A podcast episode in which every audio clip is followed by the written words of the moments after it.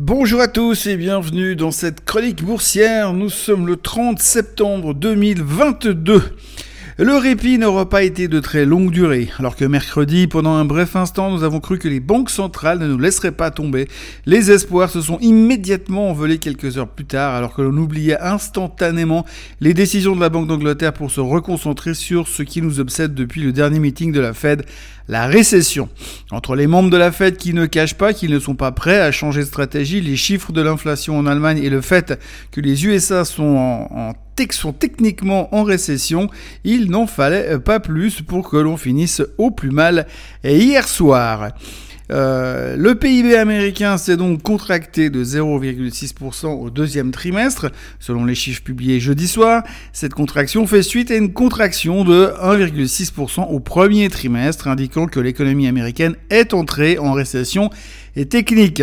Récession souvent mesurée par deux trimestres consécutifs de baisse de la production économique. On sait que Biden et Yellen ne sont pas d'accord avec cette définition qui est pourtant bien connue.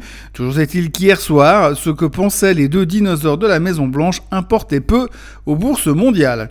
Entre le GDP qui baissait encore une fois, le CPI en Allemagne qui tapait les presque 11%, il n'en fallait pas plus pour effacer les belles intentions de la Banque d'Angleterre. Sans compter que la Dame de Fer 2.0 a encore répété une fois que le budget euh, mis en place euh, et, la baisse de la, et la baisse de la fiscalité qui va avec est la euh, solution pour son peuple.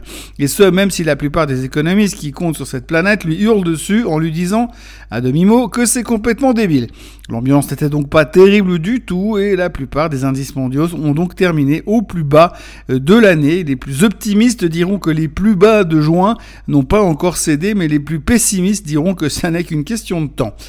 Il est vrai que lorsque l'on regarde un graphique, les fondamentaux ne faisant plus de sens depuis que la Fed monte les taux et ne se concentre que sur l'inflation, on est obligé de zoomer sur les mouvements de ces derniers jours pour y voir plus clair. Hier soir, le S&P 500 a terminé en baisse de plus de 2% à 3640. C'est la clôture la plus basse depuis fin 2020. La dernière fois qu'on avait été aussi faible, c'était en juin avec une clôture extrême à 3677. Comme vous le voyez, on est en train de pinailler pour trouver des raisons de ne pas paniquer et de ne pas craquer complètement. Les points bas intraday les plus au sud que nous avions vus récemment se situent au niveau des 3598, de là où nous sommes repartis mercredi matin lorsque la Bank of England est intervenue. Mais cette avalanche de chiffres n'est qu'un écran de fumée qui veut essayer de nous donner encore un peu d'espoir. Au milieu de tout cela, la vérité, euh, c'est aussi que l'investisseur de base est en train de craquer, d'en avoir ras-le-bol. Ras-le-bol d'entendre parler de récession et ras-le-bol de voir les derniers remparts de résistance craquer à la baisse. Et hier, il y avait de quoi commencer à déprimer avec un méchant downgrade sur Apple de la part de Bank of America qui agrémentait tout cela en de commentaires bien encourageants du type Apple n'est plus la compagnie sécurisante qu'elle a été ces dernières années et fait face à des challenges compliqués dans les années à venir. On s'attardera pas trop sur le détail des challenges en question, sachant que l'on est une mémoire de poisson rouge de toute manière, et que ce qui nous intéressait, euh, c'était le prix de la séance d'hier. Le prix aura euh, été élevé, donc euh, pour Apple euh, qui perdait plus de 4% durant la séance et de par son poids euh, dans l'indice entraînait de toute façon tout le reste. Hier le Nasdaq a perdu près de 3%, le DAX n'avait plus, n'avait plus fini aussi bas depuis novembre 2020 et ce malgré la bonne IPO de Porsche qui termine en hausse de 2%. Bon de l'autre côté il faut dire que Volkswagen s'est fait démonter de plus de 6% pendant que la holding de la maison mère chutait de près de 11%. Et puis il y avait le SMI qui parvenait encore à tenir le niveau des 10 000 mais pour combien de temps?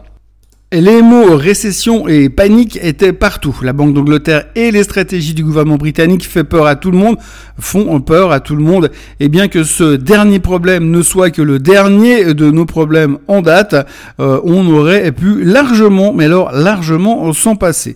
Mais tout est lié. L'ambiance globale est pourrie, l'inflation nous pète à la figure et cela commence à se ressentir un peu partout dans la vraie vie réelle de tous les jours et pas seulement sur les chiffres du CPI allemand. Les intervenants qui sont rentrés tard dans la hausse du Covid, hausse causée artificiellement par la planche à billets des banques centrales, sont en train de craquer moralement et pendant ce temps-là, c'est toujours le bordel entre la Russie, l'Ukraine et l'Europe qui continue de sanctionner à tout va et de se prendre des claques deux fois plus fortes dans la gueule en retour. Et si en plus maintenant des titres défensifs entre guillemets comme Apple nous pète dans les mains, la suite pourrait ne pas être très rigolote. Et puis en dehors d'Apple, il faudra euh, tout de même dire que ce n'est pas la seule à s'être fait allumer durant la séance. On notera aussi que CarMax par exemple s'est fait démolir, il n'y a pas d'autre terme, de 25% après avoir annoncé des chiffres en dessous des attentes de ces messieurs dames les analystes. Et puis comme CarMax et comme CarMax vend des voitures, tout le secteur s'est également fait euh, défoncer euh, allègrement, on va dire.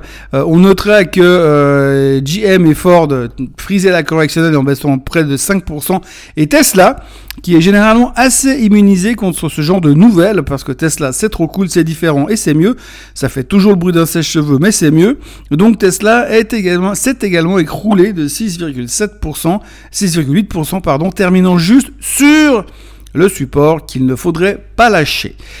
Ces supports sont d'ailleurs la seule chose qui nous donne l'impression que l'on peut y croire encore. La question reste cependant de savoir combien de temps ils pourront tenir, car si Tesla est au bord du gouffre et menace de faire un grand pas en avant, c'est aussi euh, le cas du reste. Le S&P 500, le Nasdaq, le Dow Jones, le SMI, tous menacent de sauter le pas. Euh, tous, euh, tout ça sans compter que l'un des indicateurs avancés du marché, le SOX, l'a déjà fait depuis un moment et continue de clôturer de plus en plus bas chaque soir. Sans oublier qu'hier soir, après la clôture, Micron a publié des chiffres qui laissent à penser que le ralentissement dans le secteur des semi-conducteurs n'est pas que temporaire et qu'il se pourrait que nous n'ayons pas encore, pas encore vu le pire. Manquerait plus que ça. Le titre limitait la casse hier soir, mais l'angoisse et la peur étaient palpables.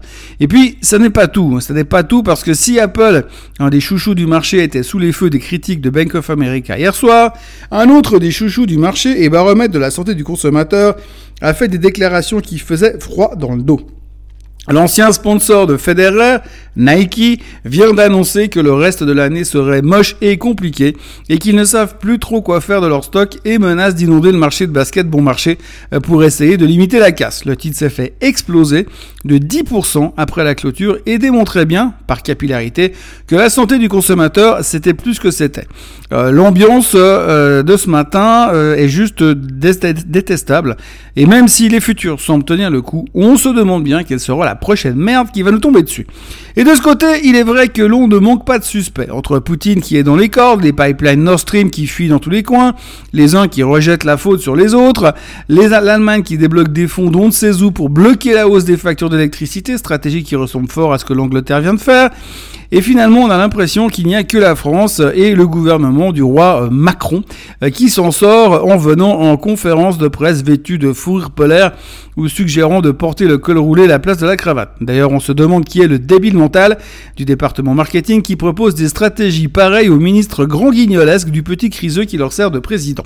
Mais je m'égare, je m'égare, tout ça pour vous dire que l'on ne manque pas de bombes à retardement qui pourraient nous exploser au visage. Ce matin, l'Asie est dans le rouge, ça se maintient en Chine et à Hong Kong, alors que le gouvernement chinois continue d'écoper pour sauver son économie, bien que les deux indices soient en baisse, c'est très léger. En revanche, le Japon recule de 1,7%. Euh, pour ce qui est du pétrole, on tient bon la barre, le brut est à 81,10 et subit moins la pression vendeuse que le reste. Pour le moment, l'or est à 1670 et le bitcoin est au mieux de son, euh, de son range à 19 400 dollars. C'est un peu le dernier truc qui tient le coup. Faudrait pas qu'il casse le rempart des 18 500, même si l'on sait tous que c'est pratiquement impossible, bien sûr. Dans les nouvelles du jour, on notera que le pipeline de la mer Baltique sera probablement impossible à réparer, ce qui devrait bien arranger l'Europe cet hiver. C'est d'ailleurs la question que se pose le FT ce matin. Les cols roulés et les fourrures polaires suffiront-elles pour passer l'hiver ou faudra-t-il aller dormir dans la voiture avec le moteur allumé? Enfin, si ça n'est pas une voiture électrique. les paris sont ouverts. Il y a aussi Poutine qui devrait annoncer l'annexation de quatre régions ukrainiennes à la Russie chose qui devrait bien calmer le jeu, on s'en doute. Et puis on parle aussi de la première ministre britannique qui en prend déjà plein la figure politiquement parlant. On notera aussi que les chiffres des jobless claims publiés hier étaient au plus bas depuis 5 mois, et ce malgré les efforts de la Fed pour freiner le marché de l'emploi. Encore un exemple de ce qui aurait pu être considéré comme une bonne nouvelle qui devient en fait une mauvaise nouvelle. Du côté des chiffres du jour, on attendra les ventes de détail en Allemagne et en Suisse. Le CPI magouillé en France et plein de chiffres en provenance de la Banque d'Angleterre. Des chiffres que l'on ne regarde jamais habituellement, mais qui, au vu de l'ambiance actuelle, pourraient drainer un peu d'intérêt. Aux USA, nous aurons les chiffres du PCE, de la consommation personnelle, le Chicago PMI et la confiance du consommateur version Université du Michigan. Et puis, pour ne pas que l'on s'ennuie, il y aura aussi plein de membres de la fête qui vont parler, dont Madame Brennard, numéro 2 de Powell. Il lui suffirait de relire n'importe lequel des discours que Powell a fait depuis deux mois pour envoyer le marché au tapis pour le compte. Et en plus, on est Friday, comme dans Black Friday. Avant de devenir trop déprimant, je m'en vais vous laisser vaquer à vos occupations, vous souhaiter un excellent week-end et je vous retrouve lundi matin dans cette même colonne ou tout à l'heure en vidéo sur la chaîne YouTube de Swissquote en français. Très belle journée et très très bon week-end à tous. À lundi